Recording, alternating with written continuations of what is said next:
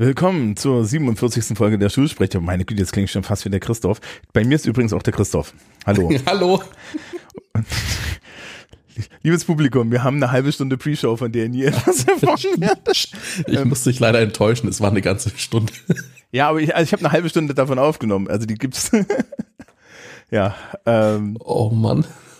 Christoph hat Ferien und ich habe nichts nichts zu tun, weil ich im, im, im formularischen Teil des Schuljahres bin. Da kann man sowas mal machen. Willkommen, willkommen, willkommen. Hallo Thomas. Na? Ich bin aber gut drauf. Ja, das war ja auch schon lustig. Ach ja. Du Thomas, ich habe mal eine Frage. Ja, mach mal.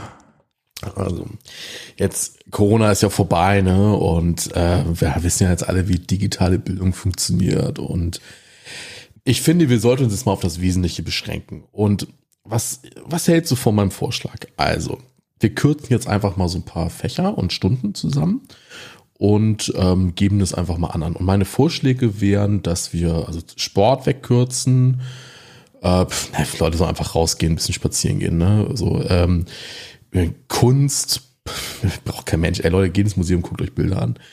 Ähm, Musik, ne? Äh, Kann bei jedem, bei jedem Apple-Gerät ist hier, ist hier GarageBand dabei, viel Spaß. Ne? Ähm, politische Bildung, ich meine, ich, ich, kauft euch eine Bildzeitung, die mal durch. Ähm, Nicht ganz Ne, so also-.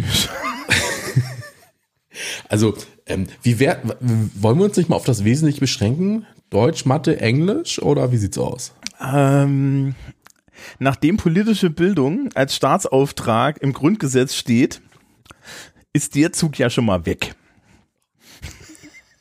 Komm mir doch nicht so. Ähm, ich- schön, schöner Schwank aus, aus, aus der Frühzeit. Ich suche den, ich such den entsprechenden Artikel schnell raus. Das ist Artikel 131 Bayerische Verfassung, weil das zählt ja für mich. Artikel 131 wird immer mal gerne zitiert. Ich weiß, den habe ich dir bestimmt auch schon mal vorgelesen. Ach klar. Ähm, das, ist, das sind die Bildungsziele. Und es gibt diesen berühmten Absatz. Aber ich weiß, was kommt. Oh Gott. Äh, Es gibt diesen berühmten Absatz, äh, wo die obersten Bildungsziele drin stehen und die Reihenfolge ist halt immer noch für die Götter. Ja.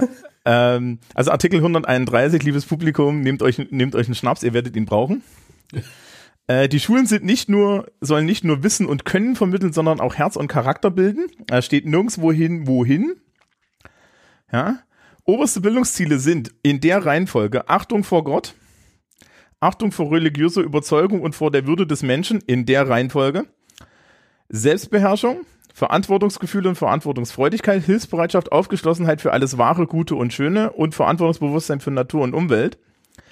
Die Schüler, noch nicht gegendert, weil es ist eine Verfassung, sind im Geiste der Demokratie in der Liebe zur bayerischen Heimat auch in der Reihenfolge und zum deutschen Volk in dieser Reihenfolge und im Sinne der Völkerversöhnigung vor der bayerischen Heimat und dem deutschen Volk zu erziehen.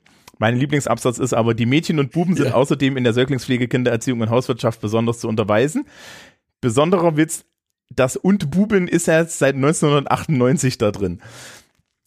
Aber es steht, in, es steht im Grundgesetz. Also es steht in der Verfassung, es steht im Ihr seid Grundgesetz. solche Scheiß-Freaks. Was?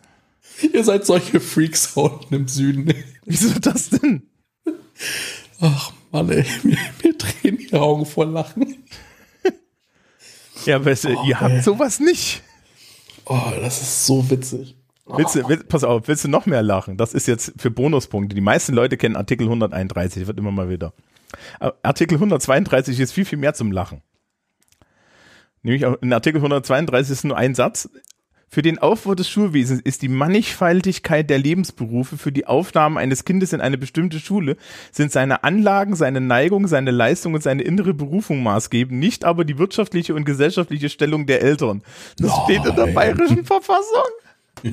Niemals. So, liebes Publikum, zurück zum Thema. Die kleinen Fächer. Sozialkunde ist wichtig. Ähm, und bei allen anderen würde ich auch sagen, können wir nicht streichen. Interessanterweise wurde ja gerade Sport während der Pandemie eigentlich spezifisch komplett gestrichen. Ja. Und Ja, Musik auch, also weil Singen zumindest- ist gefährlich aktuell. Stimmt, Musikunterricht habe ich vergessen. Ähm, aber also was ich immer, also was ich immer komisch fand, war so diese, diese Tipps von den Sportlehrern, so, jetzt macht ihr alle mal Gymnastik zu Hause und so. Also, so. zu dir haben sie das gesagt, zu mir haben sie das gar nicht erst gesagt. Nee, nee, also das gab schon so von, ähm, also so Fern, im Fernunterricht schon so ähm, Lehrkräfte, die dann so spezifische Sporttipps gegeben haben.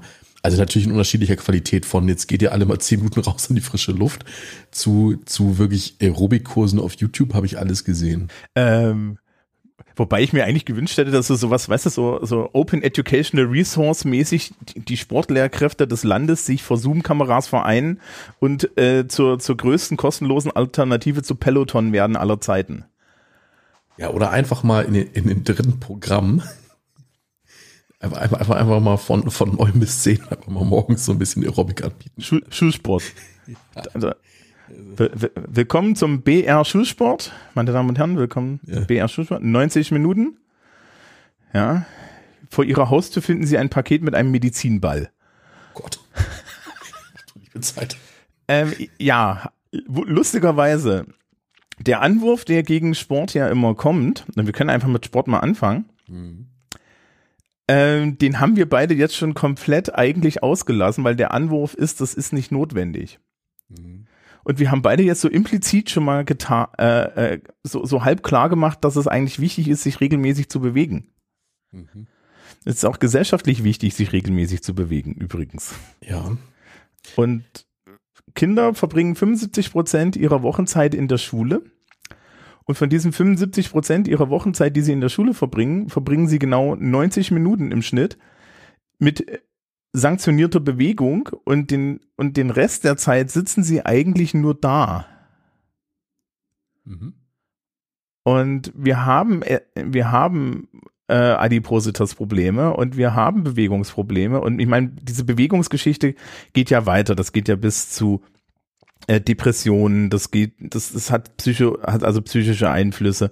Ne, ähm, Gerade auch dann, du hast, es gibt ja auch die andere Seite, zum Beispiel ne, Aufmerksamkeitsdefizit, Hyperaktivitätsgeschichten, wo Bewegung einfach auch ein Mittel ist, um um da vielleicht Sachen loszuwerden.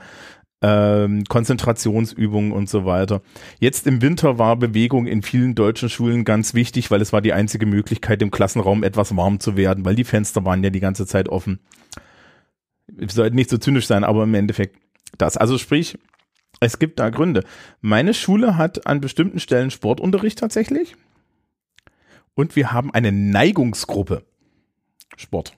Also normalerweise. Das ist dann. Ähm, Neigungsgruppe für wen jetzt? Für die Schülerschaft. Ah, okay, ich dachte für die Lehrkräfte. Äh, die, Lehrer, die Lehrkräfte haben tatsächlich auch so Sachen. Also es gibt tatsächlich Lehrersport, ja. Mhm. Ähm, die spielen, glaube ich, immer Basket, Volleyball einmal die Woche oder so oder Fußball mhm. oder so. Und also solange sie konnten. Und die Schülerschaft hat diese Neigungsgruppe tatsächlich hardcore angenommen. Also das war, äh, das, das hat dann der Sportlehrer extra nochmal äh, Freitagnachmittag oder so angeboten. Da haben wir die Turnhalle, also wir teilen uns eine Turnhalle mit der Berufsschule, die bei uns gegenüber ist. Es ist so eine riesen Dreifach-Turnhalle. Und die Außenbereiche und so. Und dann ist der Sportlehrer halt hingegangen und er hat einfach halt gesagt, dann machen wir halt hier einfach, spielen wir Fußball, sonst was. Generell weiß ich auch, dass unsere Sportlehrkräfte schon so einen sehr, ähm, naja, so einen sehr äh, lebensnahen Ansatz haben, weil die wissen, dass ihre Noten nicht zählen. Was übrigens, ne, Sport ist, glaube ich, nirgendwo versetzungsrelevant, soweit ich weiß. Ähm, jedenfalls nicht in Bayern. Und bei uns schon. Was? Ja, wenn du null Punkte machst. Nee. Bei uns schon. Nee, ist bei also, uns überall rausgenommen. In Thüringen, in Thüringen, in meinem Abi vor 20 Jahren in Thüringen konnte ich Sport einbringen, musste aber nicht. Nee, also ich kenne jetzt die Regelung nicht zu 100 Prozent, aber ich meine, also, weil du, du darfst ja nur einen gewissen Anteil von allen Kursen unterm, also unterm Strich haben und da zählt bei uns, glaube ich, Sport mit rein. Aber da, ja, aber genau das finde ich ja jetzt doof, ne? Ah, nee, aber du kannst nicht die Anzahl nur mit Sport erreichen. Das ist richtig, aber ne, ähm, äh, ich, äh, das, also bis jetzt gerade dünnes Eis, ich müsste es nochmal nachlesen, aber ich meine, es zählt auf irgendeine ja, Weise. Neben Bayern ist es komplett rausgestrichen. Also Sport ist ähm, in keiner Jahrgangsstufe vorrückungsrelevant. Also bei uns ist es ja nur die Fachoberschule, die FOS, 12. Klasse, weil die FOS 11, die haben so ja die Hälfte der Zeit Praktikum, die sind die Hälfte der Zeit nicht an der Schule, die FOS 12 Das sind die einzigen, die Sportunterricht haben. Und die machen das für lau. Das weiß die Schülerschaft auch. Das heißt, die Leute, die gerne Sport machen, sind da. Die Leute, die nicht gerne Sport machen, fehlen immer. Okay. Und haben dann halt unheimlich viele Fehlstunden oder irgendwie einen Attest oder ähnliches. Aber das ist, äh, das ist par for the course. Und wenn man sich einmal mit der Idee anfreundet, dass das vielleicht einfach eine Serviceleistung an den Menschen ist, könnte man ja die Leistungskontrollen weglassen und dann könnte man ja auf die Idee kommen, einfach den Sportunterricht als eine Art Gesundheitsunterricht anzubieten. Ja? Also meinst du eine Art ähm, moderne Prüfungskultur? Nee, weil das ist ja, äh, da würde ja man ja prüfen. Entschuldigung. Da würde man ja prüfen. Äh, nee, sondern wirklich so die Idee zu haben, wir machen Sportunterricht, aber dieser Sportunterricht hat vielleicht auch nicht unbedingt einen Lehrplan oder so. Also er hat, vielleicht ist das der Ort für einen kompetenzorientierten Lehrplan, wo da halt auch so Sachen drinstehen wie, wie bewege ich mich sportlich, ohne mich kaputt zu machen. Weißt du, dass du sagst, okay, ich weiß, der durchschnittliche 15- bis 17-Jährige, die 15- bis 17-Jährige hat vielleicht irgendwie ähm, ein Interesse daran, zum Beispiel Fitnessgeräte zu benutzen und dann gehst du im Sportunterricht halt wirklich mal, ähm, suchst du dir irgendwie so einen Fitnesstrainingsraum aus und dann machst du auch fachlich fundiert äh, eine Einführung, wie mache ich mir, wie mache ich mich nicht kaputt, wenn ich so eine Maschine benutze. Mhm. Ja, wie funktioniert Dehnung und so weiter. Das ist übrigens die Sachen, die ich alle im Sportunterricht bei mir immer vermisst habe. Was ich im Sportunterricht primär gemacht habe, ist, irgendwelche Übungen, vor denen ich entweder Angst hatte oder sie nicht machen konnte. Aber was mir gefehlt hat, sind die Sachen, die ich heutzutage an sportlicher Bewegung eigentlich mag. Ja, äh, nämlich, dass es A gesund ist, B mir was irgendwie bringt und ich aber auch ein Wissen dafür brauche, das so zu machen. Und das fehlt mir an vielen Stellen. Ist furchtbar konstruktiv geworden. Ah, ja, also wenn ich mich an meinen Sportunterricht in der Schule erinnere, ähm, also am Gymnasium wohlgemerkt, mhm. da wurde wirklich nur ein Ball in die Mitte geworfen. Also halt unterschiedliche Bälle, ne? Mal war es ein Fußball, mal war es ein Hockeyball, mal ein Volleyball, mal ein Handball. Aber mehr gab's da nicht.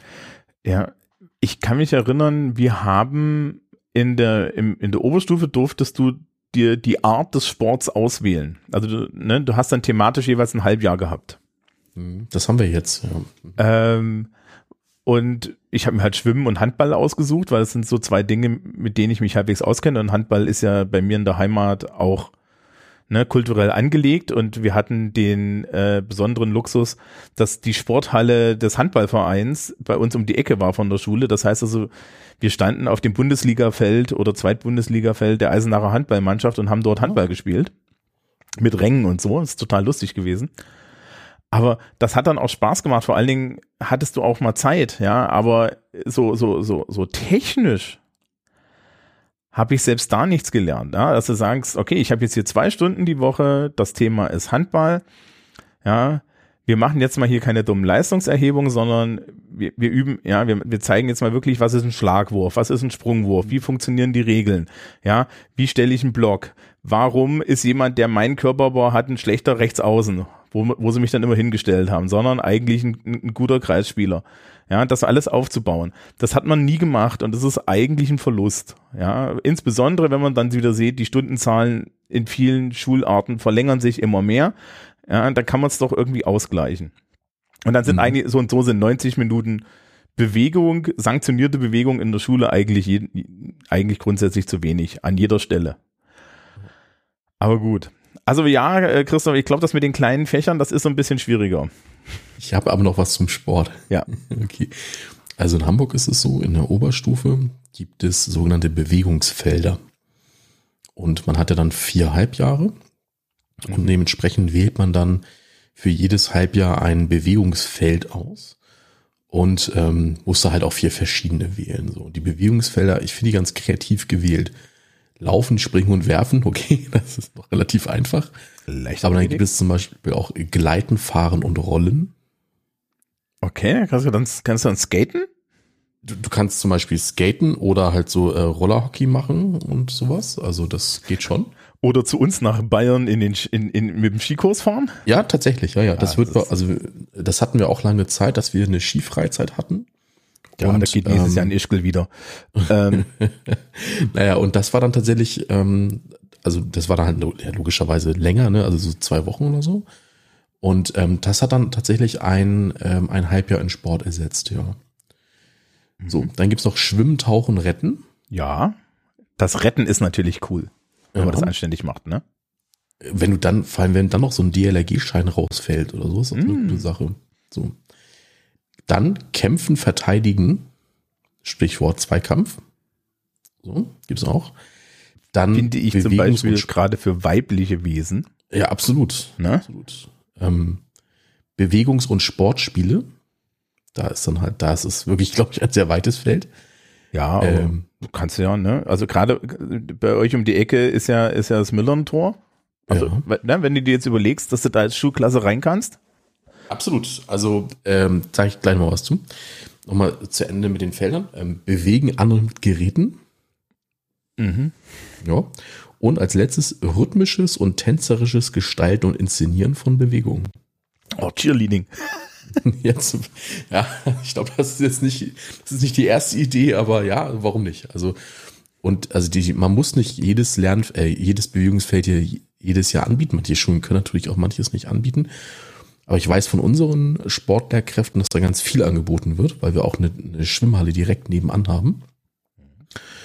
Und wir haben eine eigene Sporthalle, die sich auch so unterteilen lässt. Und da wird tatsächlich relativ viel gemacht.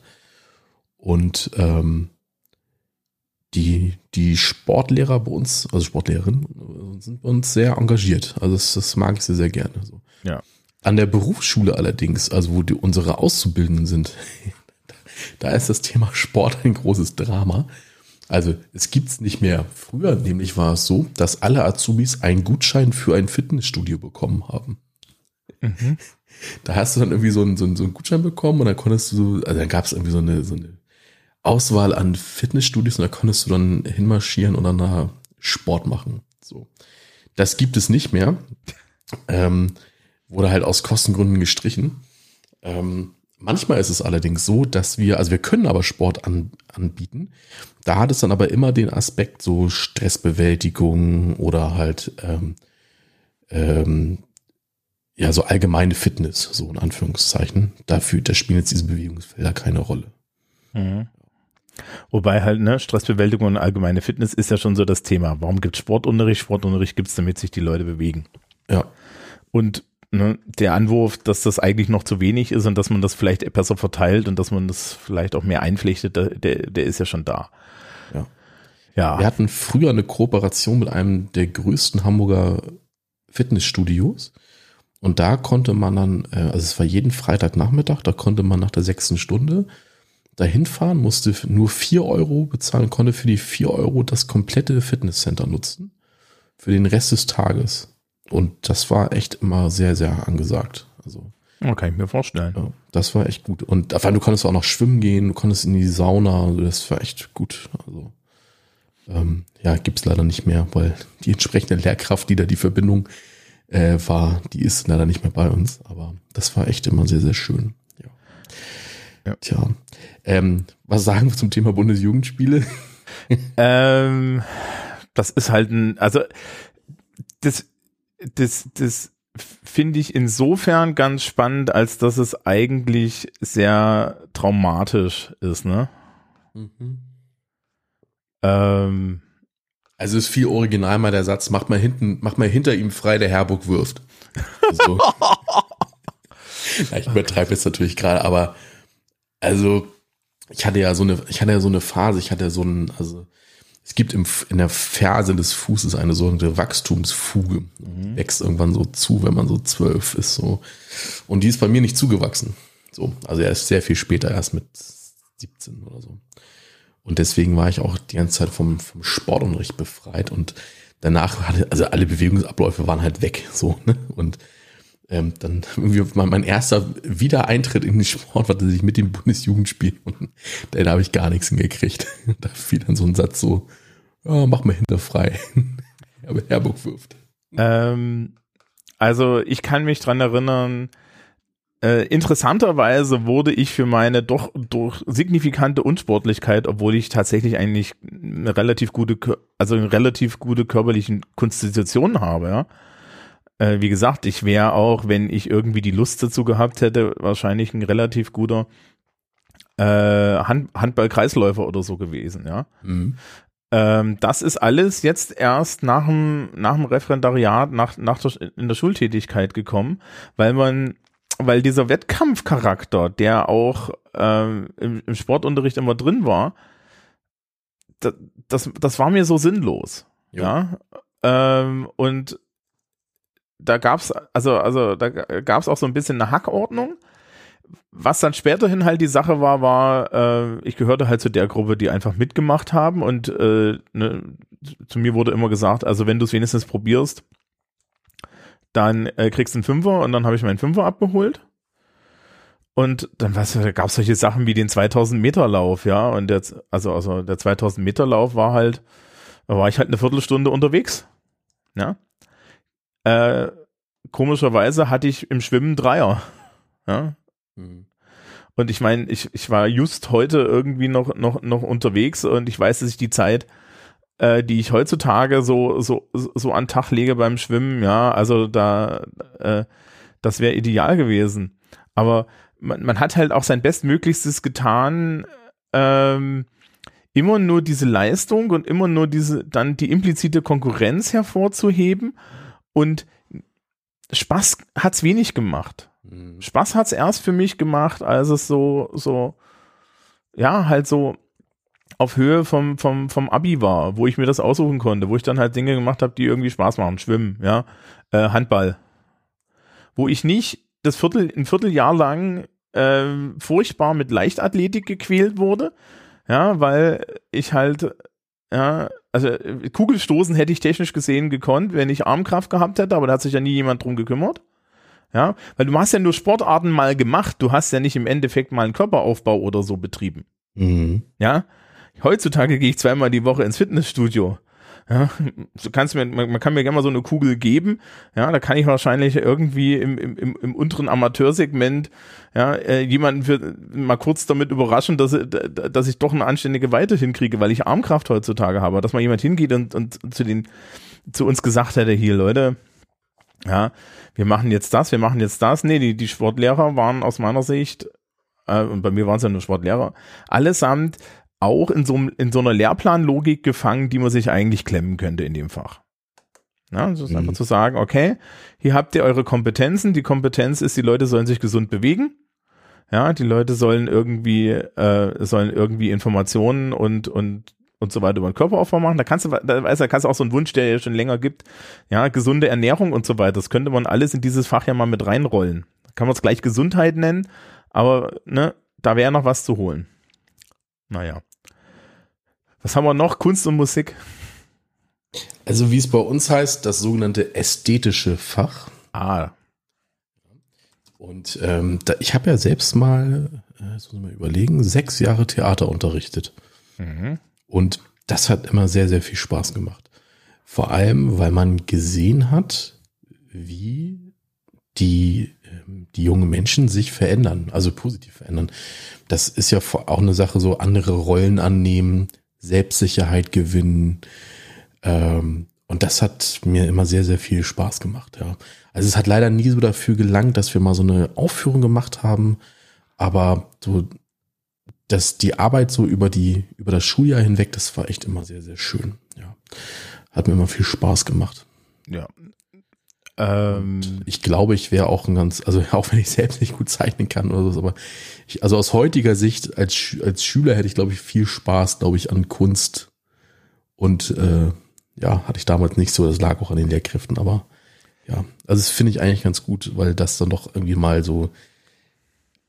Es ist so, das ist, das sind so Fächer, die immer so oberflächlich betrachten, so weit weg sind, aber die dann vielleicht auch einfach mal so Chancen für gewisse andere Charaktere eröffnen. Ja, was, also ich habe ja so ein bisschen die These, es gibt entweder Menschen, die mögen Kunst oder Menschen, die, die mögen Musik. Ja. Ach so. Hm, was ein bisschen, was, was vielleicht ein bisschen daran liegt, dass ich das,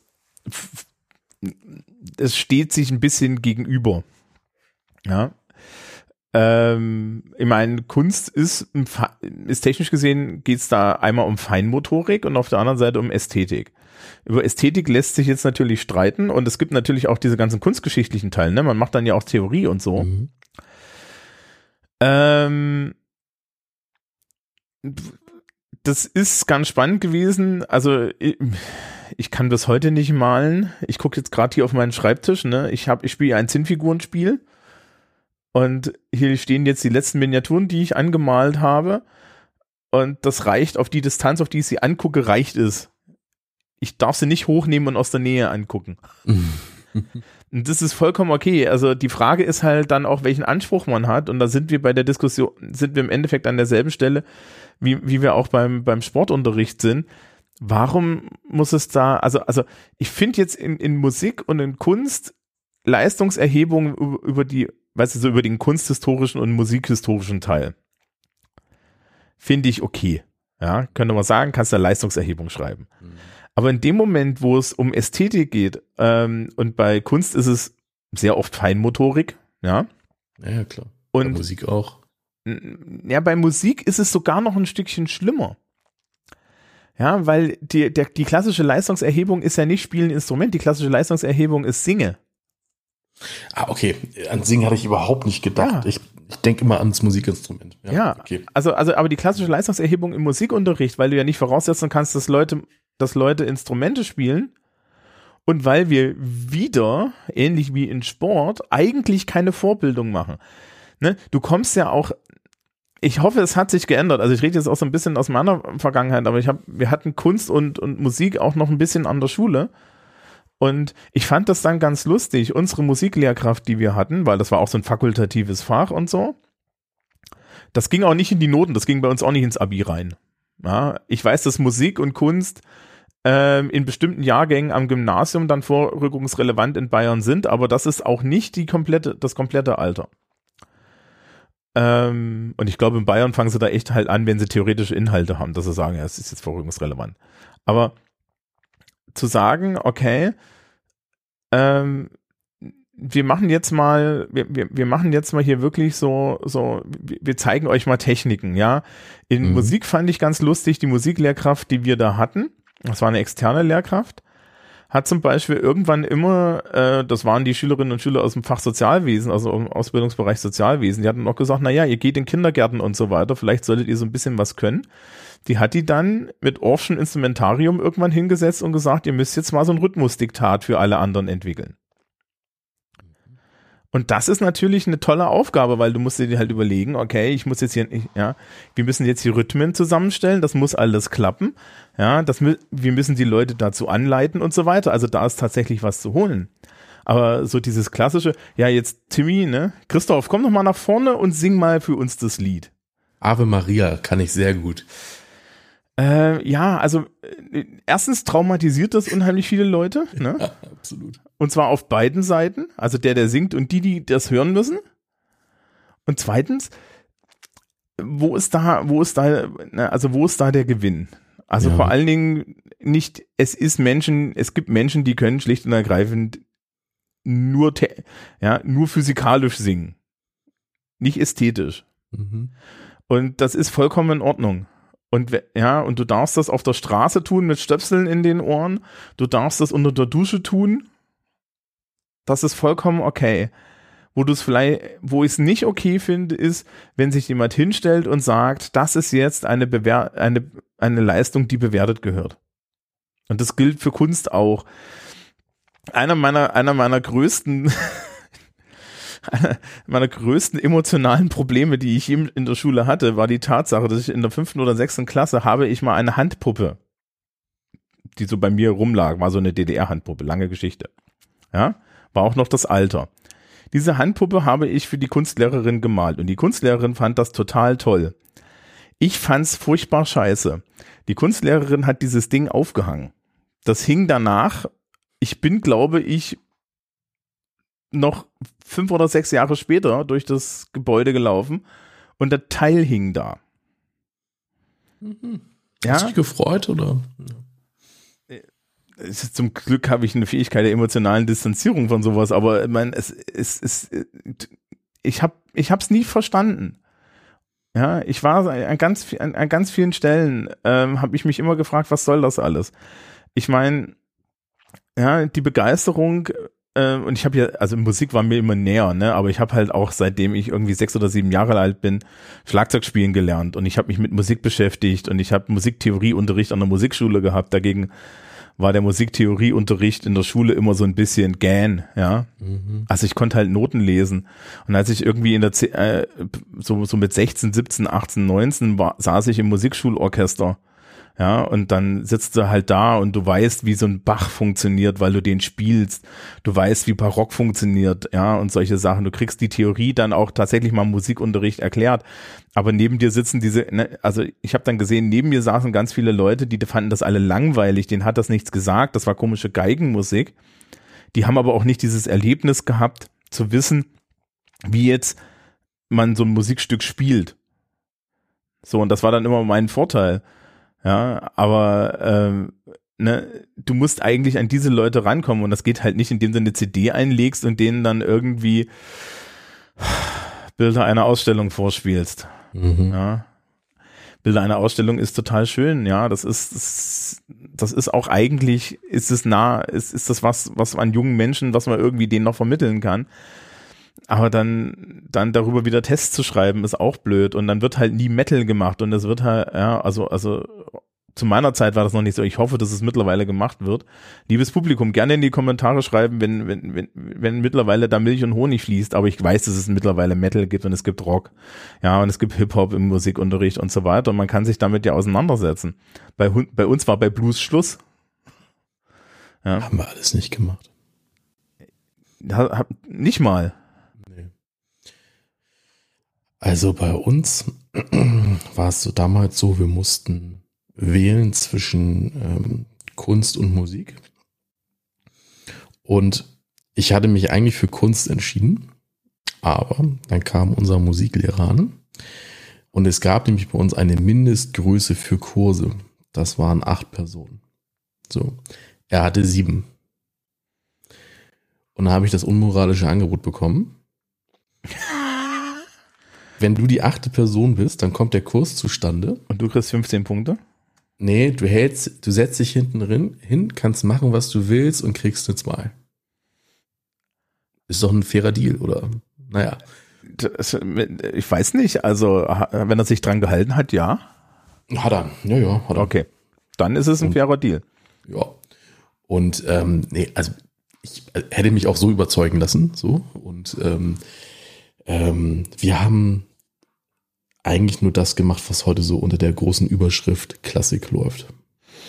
Also sprich orchestrale Geigenmusik. Ja. Das ist ja immer noch geil. Also wir hatten damals auch noch, ähm, also wir haben halt alle auch immer noch viel selbst dazu musiziert. Also das hat halt auch mal Spaß gemacht. Aber also das, das kann ich jetzt so ähm, ähm stilistisch nicht einsortieren, was wir da genau gemacht haben, aber ähm, in der Theorie haben wir nur das, ja, haben wir nur das gemacht, ja.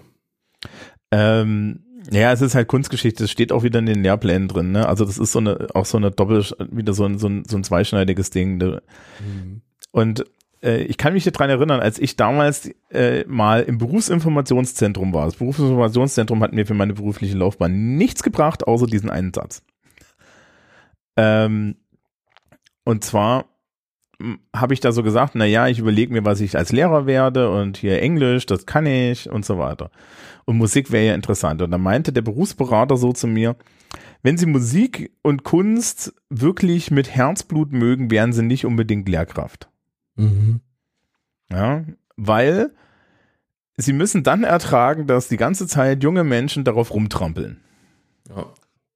Ne? Also nachvollziehen. Mhm ne, das, das, das im Endeffekt musst du, musst du in der Lage sein und da, das ist auch vielleicht eine Stelle, wo, wo das Publikum ein bisschen Respekt vor den Lehrkräften haben könnte. Du musst in der Lage sein, wohl wissend, dass eigentlich die 30, 14-Jährigen, die da jetzt vor dir sitzen, ja, dich, die, das für absolute Zeitverschwendung halten, du den Lehrplan doof findest, du das aber eigentlich ganz interessant findest und ihn näher bringen möchtest und dir sogar über, was überlegt hast, um das zu tun, ja, dass die, dass die dich schon scheiße finden, wenn sie die Abkürzung, egal ob es Kunst oder Musik ist, auf dem Stundenplan sehen, dass sie das schon doof finden. Und dann hast du auch noch das Problem, dass du Leistungserhebungen machen musst, wo es dann um etwas geht. Und es ist, es gibt ja nichts Schlimmeres, als irgendwie Leuten ja, schlechte Noten in Kunst und Musik zu geben, mit denen sie dann im Zweifel auch noch irgendwie versetzungsgefährdet sind oder sonst was. Ja. Wir wurden halt auch vorher schon traumatisiert, weil wir in der fünften Klasse alle Blockflöte spielen mussten. alle.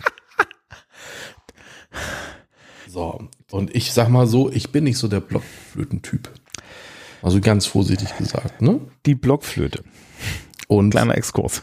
Ach so. Die, ja, die, die Blockflöte ist, wenn sie von jemandem, der Blockflöte spielen kann, das schließt 99 Prozent der Menschen im Alter zwischen 7 und 12, die mit diesem Instrument in Kontakt kommen, automatisch aus. Ähm, ein sehr schönes Instrument. Es ist aber im Gegensatz zu dem, was sich viele Leute immer einbilden, kein einfaches Instrument. Mhm. Es ist auch kein Anfängerinstrument und es leidet sehr darunter. Es gibt wunderschön brandenburgisches Konzert, äh, lass mich nicht lügen, Nummer 5 oder 6. Ist ein Orchester-Blockflötenkonzert. Wenn man mal hören will, was das kann. Ja, was das, was dieses Instrument kann. Und das Problem ist aber, das ist genau das, was du da hast. Ne? Du stehst dann rum, auch noch dann im Zweifel als etwas größerer Junge mit so einem Ding im Gesicht und es fiebt. Ja, und dazu kommt bei uns auch noch an der Schule, die war so, die war so irrational gebaut. Es gab genau einen Klassenarbeitsraum und der lag neben den Musikräumen. So. Und dann schreibst du eine Klassenarbeit irgendwie als, als irgendwie 14-jähriger Pubertierender. Und daneben aber, Und nebenan ist gerade die fünfte Klasse mit der Blockflöte beschäftigt. Also es gab bessere Momente in meinem Leben. Auf beiden Seiten der Tür. Ja, das stimmt. Nein, also Ach, ähm, ich glaube, ich glaube wirklich, ähm, dass, dass, dass die Grundanlage, Leidenschaft für, für Musik zu machen, unheimlich schwierig ist. Und es ist noch schwieriger, wenn du das in einem, in einem Schulsystem machen musst, dass die halt auch noch irgendwelche bescheuerten Vorgaben macht. Ja. Und was auch noch hinzukommt, Musik schult ja auch noch anderes Denken. Ne? Es ist, es ist eine Struktur, in die, also es ist, es ist ein anderes strukturelles Denken. Ähm, deswegen zum Beispiel ähm, gibt es ja auch eine gewisse Verbindung zwischen Mathematik und Musik. Mhm. Ne? Und ähm, das darf man immer nicht, so nicht gar nicht vernachlässigen. Also so dass das dieses, die, dieses Strukturfinden, das Übersetzen, Auge-Hand-Koordination, das spielt alles eine Rolle. Ja, und dasselbe gilt auch für Kunst, ne? Wenn du ja, an Perspektiven absolut. denkst, wenn du, ne, an, an, an verschiedene Techniken denkst, die Frage auch, welche, welche Kunsttechnik benutze ich jetzt für meinen Ausdruck? Ja, das sind alles wichtige Sachen. Aber es so, so, und ich glaube auch, dass, dass die Kolleginnen und Kollegen das super herbeibilden können. Aber eigentlich muss man dann sagen, es bräuchte mehr Platz, ne? Ja. Ja. Ja, und halt auch nicht, also man muss auch nicht wirklich alle Schüler gleichartig quälen. Nee, wie wär's denn, wenn man das von vornherein der Wahl stellt? Mhm. Also, dass du, ne, man könnte, man, man könnte ja so auf die Idee kommen, okay, in der Grundschule machen wir mal alles und in der, und was weiß ich, in der Unterstufe der weiterführenden Schule auch so unbenotet alles und dann, kann, dann sagst du halt, okay, ja, also hier in Bayern zum Beispiel muss man in der, äh, wählt man in der sechsten Klasse seine zweite Fremdsprache und dann in der siebten, in der achten wählt man noch einen Zweig. Mhm. Also du hast eh Wahlen da drin, dass du sagst, ähm, ab der achten Klasse, ja, 5, 6, 7 in der, in der Unterstufe weiterführende Schule macht ihr alles. Und dann ab der achten Klasse, also ich rede jetzt vom Gymnasium, in den anderen Schulen musst du es ein bisschen anders aufbauen, aber dass du dann sagst, okay, ähm, was wollt ihr denn? Ja, ähm, entweder ihr macht jetzt mehr Musik oder ihr macht jetzt mehr Kunst, vielleicht wollt ihr auch beides tun und dann hast du halt einfach einen Stundenpool, dass du sagst, okay, das läuft hier eh alles zweistündig, also machen wir vier Stunden ja, und wenn du vier Stunden Musik machen willst, dann machst du vier Stunden Musik. Und wenn du vier Stunden Kunst machen willst, dann machst du vier Stunden Kunst. Und wenn du beides machen willst, machst du zwei, zwei oder, oder sowas. Oder machst noch eine Vertiefung und ähnliches. Da, ich meine, da sind ja Sachen möglich. Da kann man sich ja auch am Ende mit ausstellen. Es gibt ja hier, also bei uns gibt es ja musische Gymnasien und das musische Gymnasium muss jeder ein Instrument lernen. Ja, nirgend und so, aber das machen die dann halt auch noch nebenbei. Solche Vertiefungen gibt's ja, aber man könnte das auch breiter anbieten. Wer weiß, was man alles übersieht. Und dasselbe könnte man ja sich auch für, für Sport überlegen, dass man da mehr Möglichkeiten bietet. Jetzt haben, wir, jetzt haben wir noch eine Kategorie von kleinen Fächern offen. So, äh, du meinst äh, so Philosophie, Ethik und sowas? Oder? Ja, die stehen übrigens tatsächlich im, im, im, in, in, im Grundgesetz, ne? Mhm. Es ist unheimlich wichtig. Die Frage ist, wann kriegen wir endlich einen sol soliden Islamunterricht? Ja. Ja. Also, ich habe den Lehrplan gibt's. In Bayern gibt's einen Lehrplan dafür. Ja, also nee, ich fange mal allgemein an. Ich habe ja so generell mein Problem mit der Verschränkung von Schule und Religion. So. Und ich fand das schon in der Grundschule befremdlich, dass wir einmal im Jahr in die Kirche gegangen sind. Und ich weiß, ich lasse es mal, also ich lasse natürlich schon jetzt meine Privatmeinung raushängen und so, aber mhm. ich persönlich finde, dass egal welche Religion in einer Schule absolut nichts zu suchen hat. Ja, das ist eine interessante Frage. Ähm, die, das wird ja immer so ein bisschen begründet mit hier, ne, äh, äh, begründet mit, mit Abendland und so, ne? Nee, ich begründe das mit Rationalität. Ja, nee, nee, nee, nee, dass, dass wir, dass wir Religionsunterricht haben. Ach so, ja, gut. Ja. Also, mhm. generell die Frage, die Frage, ob es in der Schule sich Fächer geben sollte, die sich mit, mit Werten, mit, mit der, mit dem Nachdenken über the human condition, wie man im Englischen sagen würde, ja, und, und generell Werteerziehung und ähnlichen dezidiert auseinandersetzen, ist es eine gute Idee. Das ist ja auch so ein bisschen mein Job in Sozialkunde und Politik. Mhm. Ähm, nur aus einer anderen Perspektive. Die Frage, ob das an Religion oder an religiöse Vorstellungen gebunden sein soll, die kann man mal getrennt sich überlegen. Die, das Problem ist doch eigentlich, ähm, also wenn ich mir das bei uns an der Schule ansehe, dann geht eigentlich niemand. Ich habe noch nie jemanden erlebt. Also ganz sel sehr selten. Also sehr, sehr selten. Ich hatte mal einen Schüler, der meinte zu mir, ja, ich verlasse diese Schule, ich gehe nicht in die zwölfte Klasse, also der war nur in der Vorklasse. Ich gehe nicht in die Vorklasse, ich verlasse die Schule, ich gehe ins Kapuzinerkloster. Das fand ich vollkommen okay, aber ganz ehrlich, der hat auch keinen Religionsunterricht gebraucht. Ne? Ähm, ja, da hat auch, ja. Ne? Also, also, das, also. Nicht gehässig sein. Ja, so, brauchen wir doch auch nicht, ne? Also, das ist nee, ja. Deswegen, ich kneif's mir deswegen. Ja, ja, das ist, das ist eine Lebens, das ist einfach eine Lebensentscheidung, genau. ja. Also, äh, ich bin, ich bin ungetauft hypersäkular ostdeutsch aufgewachsen, ich gucke mir das alles an. Ähm, aber die, ne, die Frage im Endeffekt, wie verhandeln wir Werte? Und jetzt äh, ein Vorwurf, der an den Religionsunterricht in der Grundschule gemacht wird und den halte ich für, für den validesten Vorwurf, den man machen kann und worum, worüber man dann nachdenken muss, ist, alle an, äh, gerade in der Grundschule gilt das Primat, dass die Lehrkraft ähm, Hüter der Wahrheit ist oder Hüterin. Ne? Und das hat das mit Entwicklungspsychologie und so weiter zu tun. Und es gibt dann ein Fach, das du hast, in dem diese Person, der du in allen anderen Stellen einfach glaubst, die da die Wahrheit erzählt, die dir neue Dinge zeigt. Und diese Dinge sind nicht zu hinterfragen, weil das machen wir dann irgendwann mal ab der siebten Klasse, ja. Diese Themen sind dann Quatsch. Da, re da reden wir von Bärten im Himmel. Mhm. Ja, ähm, und so weiter. Ne? Und das ist, das ist wirklich so der Punkt, wo man dann sagt, okay, äh, müssen wir das machen. Ich meine, du kannst Religionsunterricht durchaus so gestalten, dass die Werte im Vordergrund stehen. Also die Kolleginnen und Kollegen, die ich so habe, ja, die machen genau das. Also, äh, aber gerade in der, in, gerade der Grundschul- und Grundschulreligionsunterricht hat ja schon so ein bisschen was Missionarisches und sehr, sehr was Spielerisches, wo die Grenzen halt, halt fließen, ja. Gleichzeitig wird Ethik im Übrigen sehr schnell als etwas behandelt, ja, was eigentlich hochintellektuell ist, wo ich mir dann auch so denke, na, das muss ja auch nicht sein. Mhm. Und wir haben zum Beispiel im Ethikunterricht, das ist immer legendär gewesen, mussten wir äh, aufgrund des Lehrplans viel Religionsphilosophie machen. Natürlich aus so einem neutralen Gesichtspunkt, aber die, die, ja, ich habe ich hab Wochen damit verbracht, äh, nichts im Ethikunterricht zu tun, weil sich der, der Rest meiner Klasse sich mit der Ethiklehrkraft darüber gekloppt hat, warum wir denn jetzt was über Religion machen, wir machen doch hier Ethik. Und die Antwort ist, man das Denken darüber äh, und über, über Werte und so weiter, ne?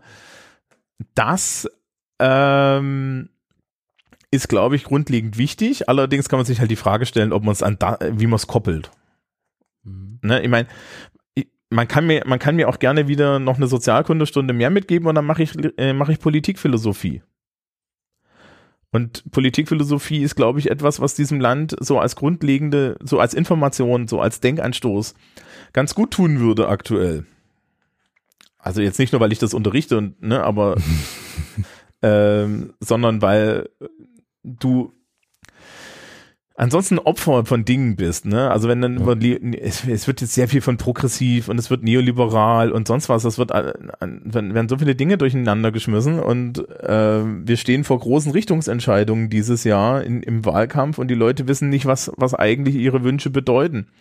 Ja, und und wo man die Trennlinien und wie man darüber so nachdenken kann und so weiter.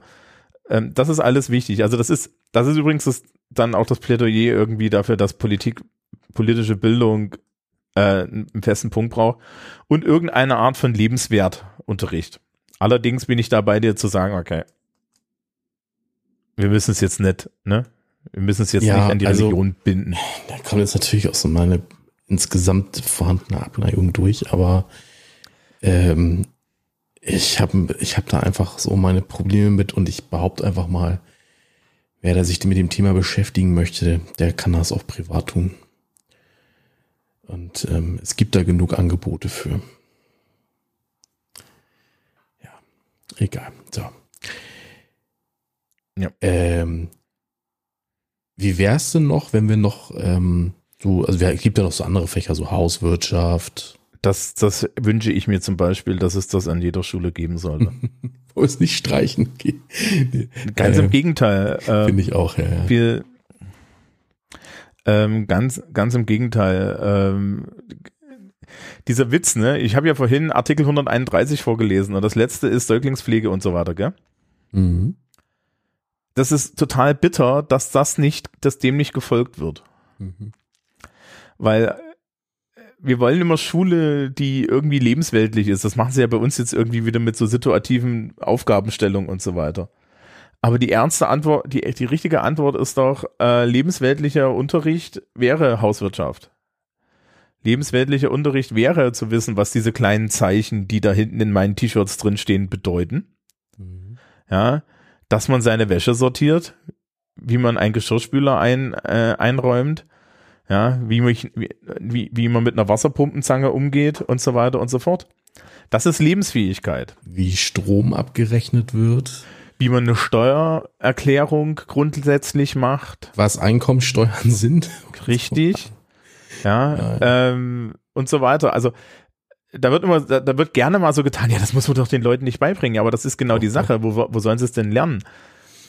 Ich ja, saß also ich finde das total wichtig. Ich saß, letzt, hm? ich saß letztens in meinem Seminar und dann haben wir wieder diesen alten Witz erzählt, dass äh, jeder, jede Lehrkraft äh, glaubt, dass die anderen Lehrkräfte den Kindern mal beigebracht haben, wie man ein Referat hält.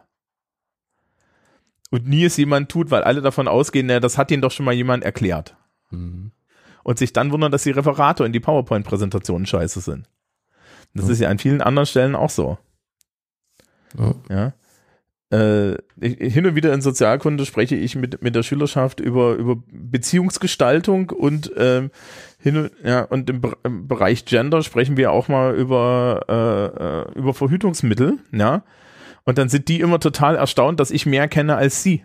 Also auch die weiblichen Wesen im Raum. Mhm. ja. Und das ist doch bitter. Dass irgendwie so ein dahergelaufener, fast 40-jähriger Typ mit Ring in der Nase mehr weiß als sie. Ja. ja, und die brauchen das, also das sind doch so Dinge, die brauchen wir fürs Leben. Also, ja, so, so, äh, und, und als Gegensatz, und das ist jetzt kein Hit gegen das Fach spezifisch, aber es ist ein guter Punkt und ich kann das mit meinen eigenen Fächern auch machen. Ähm, sag mal, Christoph, hast du noch mal in deinem Leben ähm, die Tatsache gebraucht, dass die erste Ableitung eine Tangente an eine Kurve ist? Ja, an der Uni dann. Ja, äh, hatte das dort irgendwie einen weiteren Zweck? äh, Und ich habe Geisteswissenschaften studiert, da weißt du, wie viel ich davon gebraucht habe. Ich weiß, worauf du hinaus willst. Nein, hatte ich nicht. Ja, das ist genau das, das ist genau dasselbe, ja, äh, äh, die Frage, warum ich eine, In also eine, In ja, eine Inhaltsangabe und eine Kurzcharakteristik in Deutsch schreiben können muss. Ja, das Einzige, was da zählt, ist der Schreibskill, den habe ich aber hoffentlich vorher entwickelt. Mhm. Also die, die Überspezialisierung ist, ist so ein Problem. Äh, es gibt ja noch so ein paar andere Fächer, die so ähnlich gelagert sind wie Sozialkunde. Zum Beispiel Geografie. Geografie ist ja auch so ein bisschen gehasst. ich mich immer frage, warum. Ich mochte das eigentlich ganz gerne in der Schule. Ja, also ich hatte halt furchtbare Lehrer, aber ich fand das, also dieser Dirke Weltatlas, mit dem habe ich so manche, so manches abendliche Einschlafen im Bett verbracht. Der ist cool gewesen. Ne? Ich habe den auch ja. noch irgendwo hier rumliegen. Ich glaube aber, nee, im Maim ist die, ist, im Maim ist definitiv die, die Deutschland nicht mehr getrennt. Ich wollte äh, gerade fragen, ihr habt doch den anderen gehabt. Nee, nee, nee, nee. Der, der, ich war zur Wende, ich war zur Wende sieben oder acht, ja. Also, ja, okay. ähm, aber die, äh, nee, äh, Kartenlesen zum Beispiel hm. ist ein Skill. Also nicht nur, ja, wenn du jetzt überlegst, ne, wir haben jetzt anderthalb Jahre Corona ja, wie, wie viele Leute haben jetzt auf irgendwelche Karten, auf irgendwelche Statistiken geguckt? Mhm. Also ist ja jetzt irgendwie jeder zum, zum empirischen äh, Wissenschaftler geworden. Also da gibt's auch schon so Low-Hanging Fruit. Ja, so eine anständige Karte lesen, eine Heatmap lesen, lauter solche Sachen, auch zu wissen, was die Daten bedeuten. Das bringt dir alles Geografie bei. Ja. Die, man muss es halt nur spannend machen, ne? Und das ist ein bisschen, also das ist, glaube ich, so eine Sache. Ähm, ich glaube, was, was selbst der enthusiastischsten Lehrkraft in diesen Fächern regelmäßig im Weg steht, sind dämliche Lehrpläne. Also ich sehe das in Politik schon immer. Ich meine, ich bin mit einem Lehrplan gesegnet, äh, in dem alles drinsteht, was, was cool und wichtig ist. Ja, aber ähm, du hast halt gerade an den, an den, an den Pflichtschulen, wo du das über mehrere Jahre hinweg hast, ja, da ist, da steht halt so viel Schrott drin, ja, wo sich irgend so ein, irgendjemand gedacht hat, ja, das müssen wir jetzt auch noch besprechen. Und dann, ja, und dann hast du diese Sachen und du weißt, du musst es machen und gleichzeitig weißt du auch, das interessiert keine Sau. Also, äh, mein Thema, wo ich immer, dass ich jetzt mittlerweile kurz und ernsthaft populärwissenschaftlich pragmatisch mache, auch wenn da Leute Schnappatmung kriegen, ist die Europäische Union. Mhm weil wenn du da ins Detail gehst, verlierst du die Leute komplett und du möchtest eigentlich, dass sie zwei Dinge mitnehmen. Erstens, das ist, das ist integral wichtig für mein Leben. Zweitens, es ist wichtig. Drittens, es funktioniert ungefähr so. Und wenn wir mhm. an die Stelle kommen, dass der Europäische Rat gleichzeitig drin, fünf verschiedene Räte sind und nicht gleichzusetzen sind mit dem Europarat, ja, dann drehen, den, dann drehen sich den Leuten schon die Augen nach hinten und sie möchten gehen. Systemlehre Deutschlands ist schon ein Krampf ja. heutzutage. Oh, liebes Publikum, falls ihr irgendwie glaubt, dass der durchschnittliche 16- bis 20-Jährige weiß, äh, wer, wer irgendjemand ist in unserer Politik, außer der Bundeskanzlerin, es wird schwierig. Ähm. Und selbst bei der Bundeskanzlerin wissen das Leute mit, mittlerweile nicht mehr. Ich glaube, dass die jetzt zum Beispiel schon wissen, so wer Bundesumweltminister ist und sowas durch Fridays for Future. Kann sein. Äh, Seehofer ist, also Innenminister ist bekannt. Ma manchmal. Ja, aber der Außen, unser Außenminister zum Beispiel ist nicht bekannt. da muss ich mir ja Mühe geben, mir woran, das zu Woran das wohl liegt. Ja, den kennt im Ausland auch keiner. Ähm, Spaß beiseite. Die, ja, aber solche Fächer sind auch wichtig. Und auf der anderen Seite, ähm, es wird ja dann immer gesagt, ja, aber die anderen Sachen und so weiter, ja. Ähm, der, der Schultag ist unheimlich voll. Und die, die, die, die Abschlussfrage, die ich da vielleicht habe, ist, könnten wir nicht viele Probleme, die wir jetzt so, so ein bisschen durch die Blume da und so hintenrum schon hatten, ne, dass wir auf der einen Seite sagen, ja, diese ganzen Dinge sind unheimlich wichtig, aber diese ganzen Dinge kosten halt auch Zeit und es gibt ja dann wichtigere Dinge, zum Beispiel, dass jeder eine zweite Ableitung machen können muss. Ja. Ähm, also das ist jetzt gemein, es gibt viele Sachen, die in Mathematik äh, in, in, an Mathematik wichtig sind, vor allen Dingen das Denken, ja, was damit geschult wird, wenn es denn anständig passiert. Aber ähm, dass man sich die Frage stellen muss, wie wäre es denn, wenn wir mal so ein bisschen weniger die Fächer integrieren, äh, also, also die Fächer so einzeln stehen lassen, sondern mehr Dinge integrieren? Na, also auch ein, ein lebensweltlicherer Ansatz, ne? Ja, ne, für mich ist halt wirklich immer die Frage, Politik ist in allem drin, ne? Wenn du jetzt irgendwie Deutsch unterrichtest, bei uns zum Beispiel wird in Deutsch unheimlich viel mit Sachtexten gearbeitet. So. Und dann hast du halt eine Deutschlehrkraft, die diskutiert dann halt, was steht denn in diesem süddeutsche Artikel. Mhm. Ja. Aber die Person mit der, mit, mit, mit der Ausbildung zur politischen Deutung ist ja meistens nicht im Raum. Außer die Deutschlehrkraft ist auch Politiklehrkraft oder zumindest Historiker, ja, äh, Geschichtslehrkraft. Was, wenn, ja, wenn die, wenn die, wenn, wenn das irgendwie Englisch-Deutsch ist, dann ähm, ja, natürlich ist es jemand mit einem Uni-Abschluss, aber es ist halt, ne, du hast jetzt nicht, du hast jetzt nicht die Ausbildung in, in, in der Analysekompetenz so sehr. Und das ist ja auch nicht schlimm.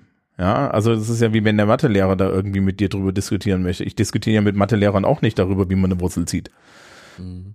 Ähm, und dass, dass man da halt so ein bisschen irgendwie, ja, na, vor allen Dingen auch integrativer vorgehen würde. Aber das ist jetzt, das wird jetzt Ketzerei, weil implizit plädieren wir dafür, dass wir Fächer abschaffen und sowas wie übergreifende, kompetenzorientierte Projektsachen machen und sowas wird es in Deutschland niemals geben, weil das ist undeutsch. Ähm, also lassen wir das. Christoph, bist du noch da? Ja, ich bin noch da. Ähm. Ich kenne die, ich sehe hier die Waveform. Ich habe die ganze Zeit geredet. Aber ich habe dir nichts hinzuzufügen. Ähm, im Zweifel distanziert sich Christoph heimlich. nee, das jetzt gar nicht, sondern ich habe gerade so im Kopf, wie so aus diesem so kleinen, unschuldigen Themenvorschlag dann doch so was Großes wurde. Ja, wir haben, wir haben, ich habe das, ja, wir, wir haben irgendwie mit Schulsport angefangen. Aber natürlich, ne, also man kann, du kannst immer die Systemfrage stellen. Ja, absolut, ja. Das haben wir gut hingekriegt heute. Das haben wir gut. Ja, ich glaube, ich, ich glaube ernsthaft, die, die, die, die Stunde Pre-Show hat, hat dem Thema nicht gut getan. Nee, Doch, absolut. eigentlich hat, dem, hat es dem Thema sehr gut getan. Aber vielleicht haben wir einen Denkanstoß mitgegeben. Für die Leute, die mhm. sich immer ärgern, ja, für was brauchen wir denn Musik und so weiter. Mhm. Erstens, ganz ehrlich, auch das Kind braucht mal eine Stunde am Tag, die einfach, wo einfach nichts läuft. Ja? Müßiggang ist wichtig im Leben. Ja, und das zweite ist, ähm, es gibt, ich glaube, es wird immer noch zu wenig auf, also es gab ja diesen magischen Begriff Soft Skills, ne? Und damit wurde dann mhm. immer hauptsächlich über so soziale Kompetenzen gesprochen. Aber wenn wir jetzt mal ganz ehrlich und, und furchtbar lieber, ja, neoliberal pragmatisch sind, müssen wir uns die Frage stellen, was wird denn am Ende den Unterschied machen? Ja, also jetzt, wenn, wenn, wenn, wenn die Kanzlerin, die noch Kanzlerin Recht hat, ja, und Bildung ist unsere einzige, ist unser bestes und einziges Kapital. Was ist denn, was, was ist denn das Entscheidende? Ist das Entscheidende, dass die Leute gut rechnen können oder so? Das kann jeder auf der Welt. Ja, also da auch ist, da muss man auch sagen, im, asiatischen Raum ist in, hinter diesen Kompetenzen sind sie noch viel krasser her. Mhm. Oder ist es nicht ist es nicht diese, die, die, die, die, die so aus der Aufklärung geborene, jetzt, jetzt wird's der ganz große Bogen, ähm, ja, also diese Fähigkeit, so ein bisschen Sachen äh, oder diesen Blick zu haben, Sachen zu hinterfragen, Sachen nicht anzunehmen. Ja, ähm, dann halt auch mit Kunst. Kunst und Musik ist ja beides auch immer als, als, als wie Literatur eine Herausforderung, ne? Ähm, das mal irgendwie anzunehmen, weil da steckt dann ja viel drin. Äh, weil das, das ist vielleicht dann der unterscheidende Faktor. Aber gut. Ja. Äh, was aktuell passiert ist, äh, mein, mein Sozialkunde hat man in den letzten Jahren zusammengestrichen. Also politische Bildung. Sie können sie nicht komplett wegstreichen. In Nordrhein-Westfalen hat man die politische Bildung mit dem Wirtschaftsunterricht zusammengelegt. Was soll da schiefgehen? Naja, die, die haben eine FDPlerin als Bildungsministerin. Das meinte ich ja. Ja. Äh, und da heißt es immer, Bayern ist schlimm. Oh. Äh, in Bayern hat zum Beispiel Geschichte immer die bessere Lobby als Politik. Was dazu führt, Mhm. dass wir dreimal die komplette, also wenn du am Gymnasium bist, machst du in deiner Schulkarriere dreimal die, die, die, diesen kompletten westlichen Geschichtskanon bis zu den Nazis durch. Dreimal. Ach du liebe Zeit. Dreimal. Dreimal. Du machst, ja, du kommst dreimal hinten dann bei den Nazis raus. Also, glaube ich, dass es dreimal ist. Zweimal auf jeden Fall. Aber das, ich habe jetzt, ich, ich habe ne, ich hab ja so eine, so eine, so eine Straßengrabenfakultas für Geschichte Sozialkunde. Und das letzte, was wir unterrichten, bevor wir dann nochmal von vorne anfangen und das so längsschnittartig machen, sind die Nazis. Wo ich schon gesagt habe, werde ich nie unterrichten, weil ich bin da komplett, also es gibt ja Dinge, die kann ich nicht, das gehört dazu. Es möchte keiner äh, in dieser, dieser, in der Ansprache, die ich zu solchen Themen habe, von mir äh, ein, ein halbes Jahr lang äh, äh, Zweiter Weltkrieg und Nationalsozialismus kriegen. Das geht nicht, ja. Ich bin da ungeeignet für. Zum, zum Glück ist da noch Weimarer Republik. Weimarer Republik ist spannend. Und das kann ich auch machen, ohne dass da irgendwelcher Quatsch rauskommt. Und, aber ja, das ist das Letzte. Ähm, das braucht man doch gar nicht, ja. Gleichzeitig sollten die Leute, gleichzeitig wissen die Leute zu wenig darüber, wie Politik funktioniert. Und wenn man sich so anguckt, wie, wie Diskurse heutzutage stattfinden, dann muss ich dann ehrlich sagen, klopfen für mein Fach, das ist wichtig. Und ich meine, das ist, gilt aber auch zum Beispiel für, ja, für Wirtschaft. Mhm. Ja, wenn, ähm, man muss ja jetzt nicht, bei uns an der Schule kannst du ja Betriebswirtschaft mit, mit Rechnungswesen machen, ne? Die machen dann wirklich Rechnungslegung und Bilanzierung und so. Aber vielleicht so ein paar Grundlagen, so, ja?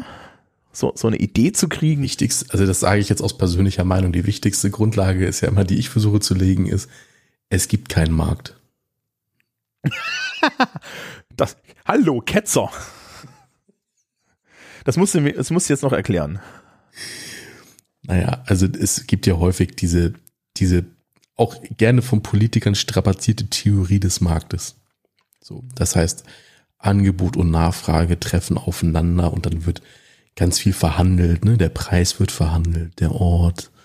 Ähm, Ja. Sobald sich die Nachfrage verändert, dann ändert sich auch der Preis, ändert sich das Angebot, ändert sich der Preis. Das ist ein, ein ständig, ein dynamisches Konstrukt, Mhm. was aber in der Realität absolut nicht vorkommt. So. Also erstmal tritt Nachfrage ganz, also nein, nicht nicht, sondern ganz, ganz selten nur vorkommt, so Aktien zum Beispiel. Aber halt die Vorstellung, dass das Leben ein Markt ist, also der Wohnungsmarkt oder meinetwegen ein Markt für Lebensmittel oder sowas, das ist halt völlig irrelevant, weil da immer nur die, die Nachfrage und die Anbieter einzeln auftreten, nicht als die Nachfrage und nicht als das Angebot. So. Und außerdem werden die Preise immer von den Anbietern festgelegt und die Nachfrage haben sich dran zu richten. Entweder du hast das Geld in der Tasche, oder du hast es halt nicht. So. Und diese, diese Ökonomisierung des Lebens, was man ja auch häufig sieht, sowas wie, oh, wir stellen mal den sozialen Wohnungsbau ein, ab sofort über, regelt das der Markt, ist halt alles totaler Quatsch.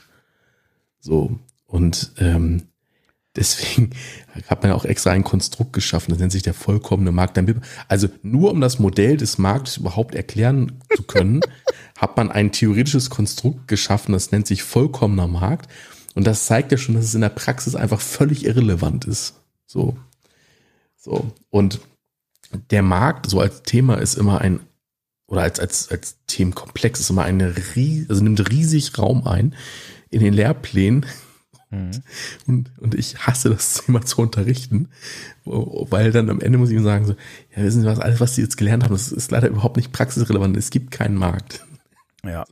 Das kann man auch an Beispielen festlegen. Ne? Also Mindestlohn ist ja immer so ein Beispiel. Also hätte man den Mindestlohn nach den Marktbedingungen eingeführt oder, oder hätte man den Mindestlohn so äh, anhand des Marktes betrachtet, hätten Hunderttausende bis Millionen Arbeitsplätze in Deutschland wegfallen müssen. Passiert ist einfach nichts. Und das, das mögen die Menschen immer nicht begreifen. Und ich liebe das ja, wenn man dann so ähm, der, also so einer freiheitlichen Partei zugeneigte Schülerschaft in der Klasse sitzen hat.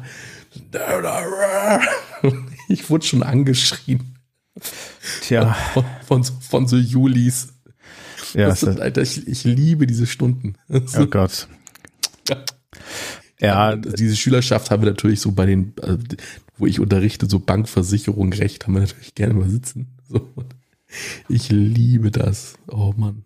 Äh, also da ist mein, äh, das, was ich am Anfang des Schuljahres immer mache, wo, wo bei mir hin und wieder mal offener Krieg ist, interessanterweise auch mit Menschen, die so ein bisschen so gelagert sind, also mit Menschen, die glauben, dass, äh, dass es Sozialdeterminismus nicht gibt. Ja, toll. Ja, so, so. Komme ich dann immer an mit, ja, so, warum sind Sie eigentlich an dieser Schule und warum sind Sie nicht am Gymnasium? Kann ich Ihnen erklären? Das Mhm. liegt an der, das liegt am Geld Ihrer Eltern. Mhm. Ba, ba, ba, ba, ba, ne? Also die meisten dann so, ja, scheiße, wissen wir.